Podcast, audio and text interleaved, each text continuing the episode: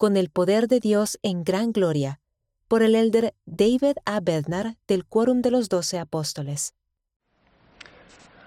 Ruego que el Espíritu Santo nos ilumine y edifique a todos al considerar juntos la maravillosa obra de salvación y exaltación en la dispensación del cumplimiento de los tiempos. Aproximadamente tres años después de la primera visión, la noche del 21 de septiembre de 1823, el joven José Smith se hallaba orando para recibir la remisión de sus pecados y conocer su condición y posición ante Dios.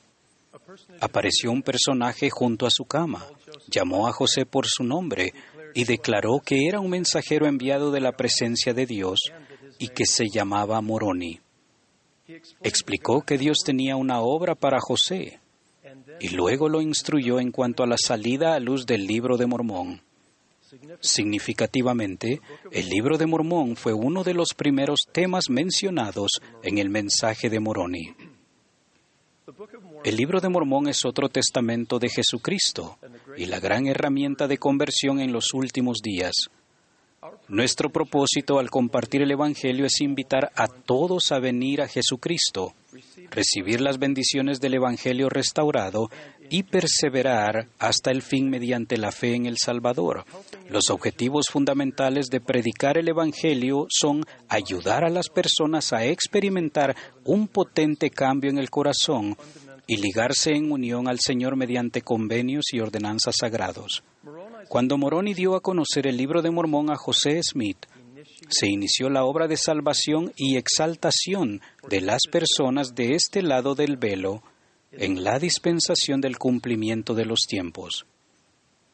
Continuando su instrucción a José, Moroni citó el libro de Malaquías del Antiguo Testamento con una ligera variación de las palabras usadas en la versión del rey Santiago. He aquí, yo os revelaré el sacerdocio por medio de Elías el profeta, antes de la venida del grande y terrible día del Señor. Y él plantará en el corazón de los hijos las promesas hechas a los padres, y el corazón de los hijos se volverá a sus padres. De no ser así, toda la tierra sería totalmente asolada a su venida. Nuestro propósito al edificar templos es poner a disposición los lugares santos en que se pueden administrar los sagrados convenios y ordenanzas necesarios para la salvación y exaltación de la familia humana, tanto para los vivos como para los muertos. La instrucción de Moroni a José Smith sobre la función vital de Elías el profeta y la autoridad del sacerdocio expandió la obra de salvación y exaltación de este lado del velo e inició en nuestra dispensación la obra por los muertos del otro lado del velo. En resumen, las enseñanzas de Moroni en septiembre de 1823 sobre el libro de Mormón y la misión de Elías el profeta establecieron el fundamento doctrinal para la obra de salvación y exaltación a ambos lados del velo. Las lecciones que José Smith aprendió de Moroni influyeron en todo aspecto de su ministerio. Por ejemplo, en una asamblea solemne que se realizó en el templo de Kirtland el 6 de abril de 1837, el profeta dijo, Después de todo lo que se ha dicho, el mayor y más importante deber es predicar el Evangelio Casi exactamente siete años después, el 7 de abril de 1844, José Smith pronunció un sermón que hoy se conoce como el discurso del funeral de King Follett. En aquel mensaje declaró, la responsabilidad mayor que Dios ha puesto sobre nosotros en este mundo es ocuparnos de nuestros muertos.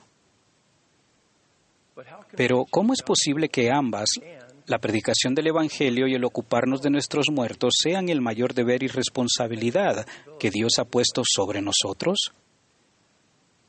Creo que el profeta José Smith recalcaba en ambas afirmaciones la verdad fundamental de que los convenios, hechos mediante ordenanzas autorizadas del sacerdocio, pueden ligarnos al Señor Jesucristo y son el núcleo esencial de la obra de salvación y exaltación en ambos lados del velo.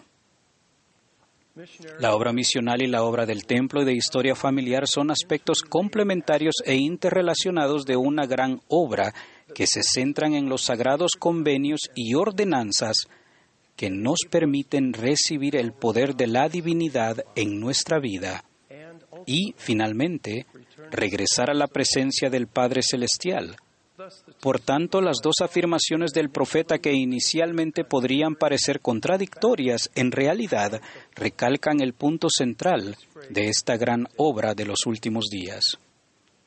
El Salvador dijo, Llevad mi yugo sobre vosotros y aprended de mí, que soy manso y humilde de corazón, y hallaréis descanso para vuestras almas, porque mi yugo es fácil y ligera mi carga.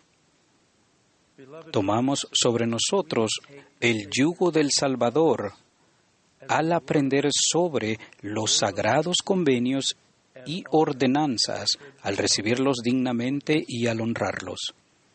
Estamos ligados firmemente al Salvador y con Él, conforme recordamos las obligaciones que hemos aceptado y hacemos lo mejor que podemos por vivir de acuerdo con ellas.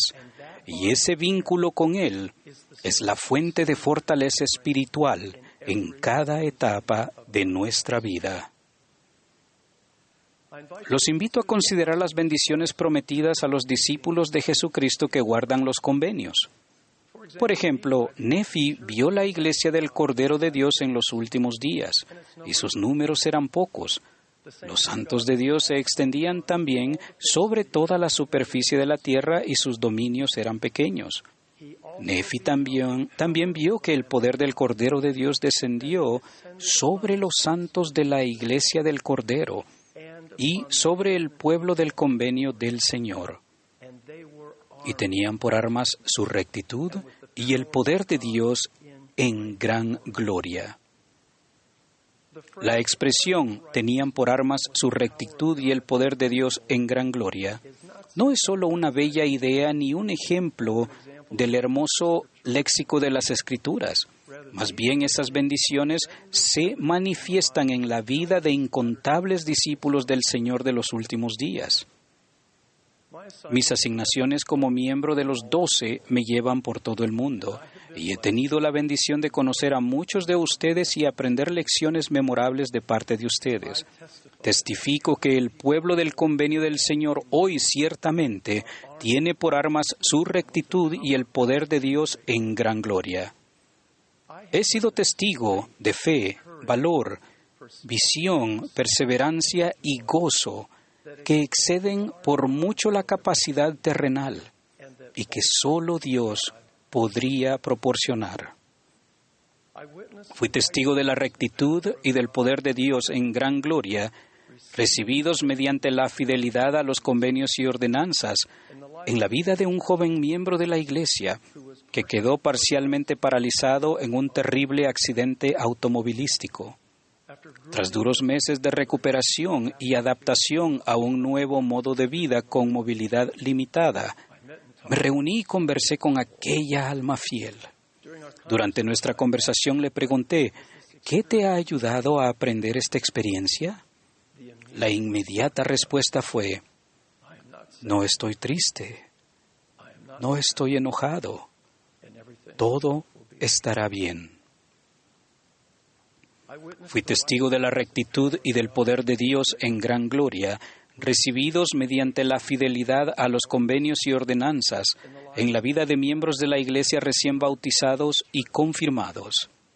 Esos conversos estaban ansiosos por aprender y servir, dispuestos pero a menudo inseguros en cuanto a cómo dejar de lado viejos hábitos y fuertes tradiciones, y sin embargo gozosos de llegar a ser conciudadanos con los santos y miembros de la familia de Dios. Fui testigo de la rectitud y del poder de Dios en gran gloria, recibidos mediante la fidelidad a los convenios y ordenanzas, en la vida de una familia que cuidó con ternura de un cónyuge y padre, que tenía una enfermedad terminal. Esos valientes discípulos describieron momentos en los que la familia se sintió muy sola y ocasiones en que supieron que la mano del Señor los elevaba y fortalecía. La familia expresó un agradecimiento sincero por las difíciles experiencias terrenales que nos permiten crecer y llegar a ser más como nuestro Padre Celestial y nuestro Redentor, Jesucristo. Dios socorrió y bendijo a esa familia con la compañía del Espíritu Santo e hizo de su hogar un lugar de refugio tan sagrado como el templo. Fui testigo de la rectitud y del poder de Dios en gran gloria, recibidos por la fidelidad a los convenios y ordenanzas, en la vida de una miembro de la Iglesia que experimentó la aflicción del divorcio. El sentimiento de injusticia relacionado con la violación de los convenios de su cónyuge y de la ruptura del matrimonio agudizó la angustia espiritual y emocional de aquella hermana y deseaba justicia y que se rindieran cuentas. Mientras esa fiel mujer luchaba con todo lo que le había sucedido, estudió y meditó la expiación del Salvador más concienzuda e intensamente que nunca en su vida. Poco a poco, destiló sobre su alma un entendimiento más hondo de la misión redentora, redentora de Cristo el sufrimiento de Él por nuestros pecados y también por nuestros dolores, debilidades, desilusiones y angustia. Y se sintió inspirada a plantearse una penetrante pregunta.